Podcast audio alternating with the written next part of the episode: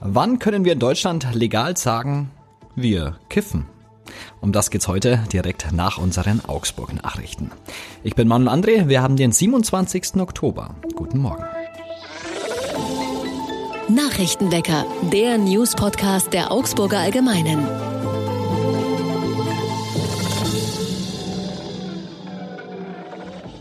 Und wir fangen an wie immer mit den wichtigsten Nachrichten aus Augsburg. Die lange Einkaufsnacht und die Light Nights in Augsburg waren der absolute Renner. Die Stadt war in den Abenden von Freitag bis Sonntag sehr gut besucht. Am Freitag war das Ergebnis besonders erfolgreich, weil parallel zum Lichtspektakel die lange Einkaufsnacht in der Innenstadt stattfand. Bis 23 Uhr durften da die Geschäfte öffnen. Die Stadt Augsburg spricht von einem großen Erfolg. Sie verweist auf Zahlen einer Passantenzählung. Der Freitag sei der beste Freitag in der Philippine Welserstraße seit dem Jahr 2021 gewesen, heißt es.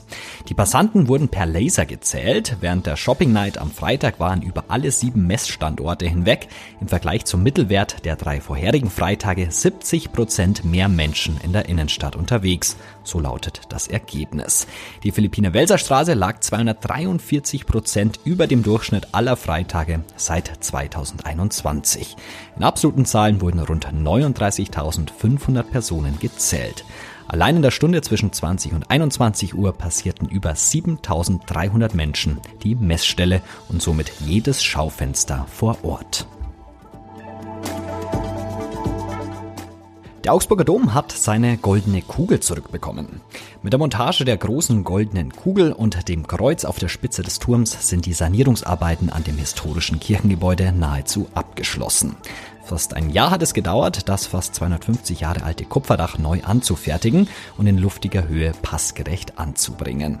Rund eine Million Euro hat die Sanierung des Südturms des Augsburger Doms gekostet. Im ersten Schritt wurde der marode Dachstuhl repariert und jetzt eben das Kupferdach erneuert. Das Kupfer sei auf Wunsch des Denkmalschutzes bereits künstlich mit dem charakteristischen Grünspan vorpatiniert worden, weil der natürliche Prozess Jahrzehnte dauert und das Kupfer in dieser Zeit eher stumpf und schwarz aussieht, heißt es vom staatlichen Bauamt. Im Gegensatz zum Dachstuhl, wo Fäulnis und Insektenbefall zu einigen Herausforderungen führten, habe es beim Kupferdach keine größeren Überraschungen gegeben. Und schnelles Auf und Ab. Die Corona-Lage in Augsburg entspannt sich. Nach dem zwischenzeitlich rapiden Anstieg diverser Corona-Kennzahlen zeichnet sich in Augsburg immer mehr eine Entspannung der Situation ab, auch an der Uniklinik, das sagt André Fuchs, Oberarzt für Infektiologie. Die Fallzahlen seien in der vergangenen Woche deutlich rückläufig gewesen. Am Dienstag waren dort 91 positiv getestete Personen in stationärer Behandlung, 88 auf der Normal- und 3 auf der Intensivstation. Eine Woche zuvor waren es exakt exakt 50 mehr.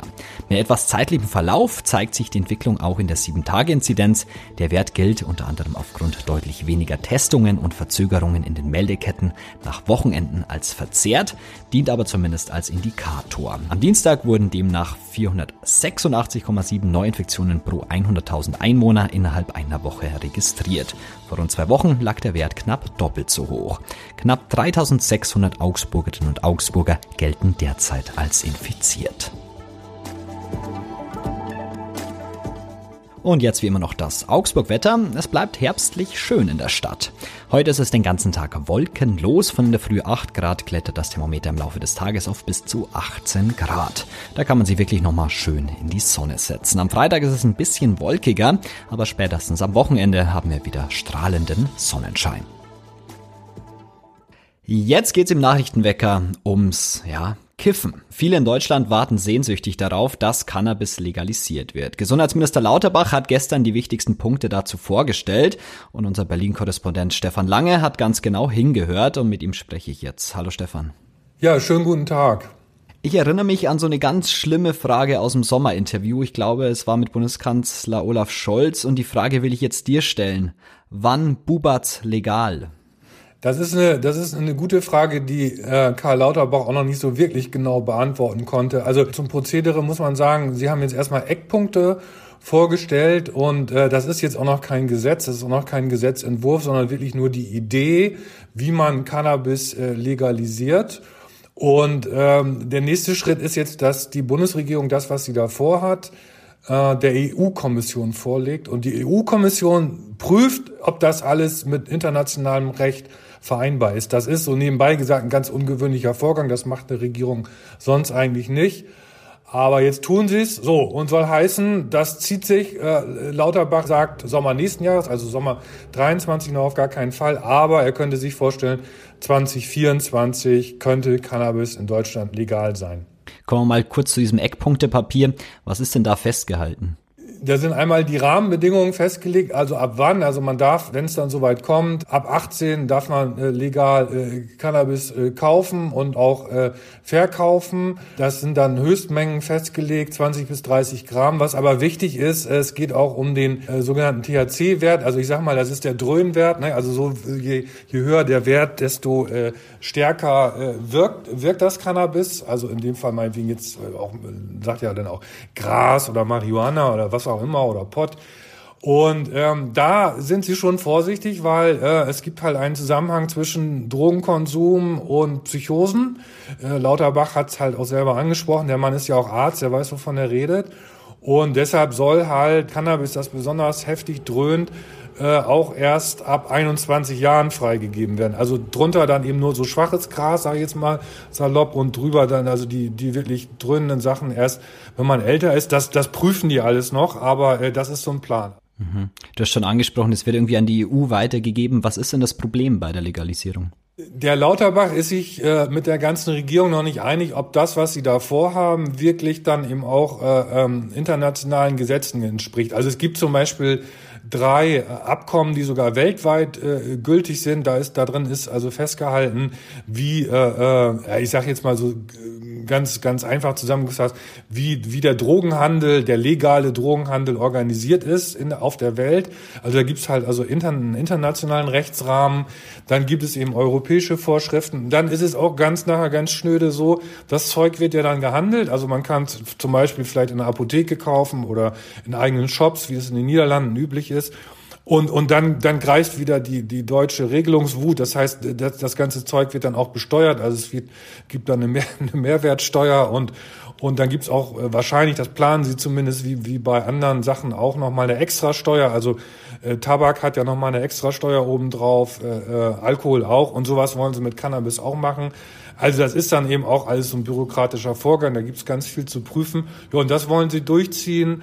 Noch als halber Nebensatz, äh, im Grunde genommen, das wurde auch bei der Pressekonferenz mit Lauterbach deutlich, in den Niederlanden äh, gibt's das ja schon lange, dass Cannabis äh, äh, legalisiert ist in Portugal. Ich glaube seit zwei Jahren jetzt gibt's, ist es da auch legalisiert. Also es gibt, glaube ich, keine Gründe, warum die EU dagegen sein könnte. Hm. Es gibt ja immer so dieses Pro- und Kontra-Legalisierung, ob es äh, gut ist, schlecht. Welche Gefahren sieht man denn aktuell noch bei der Legalisierung?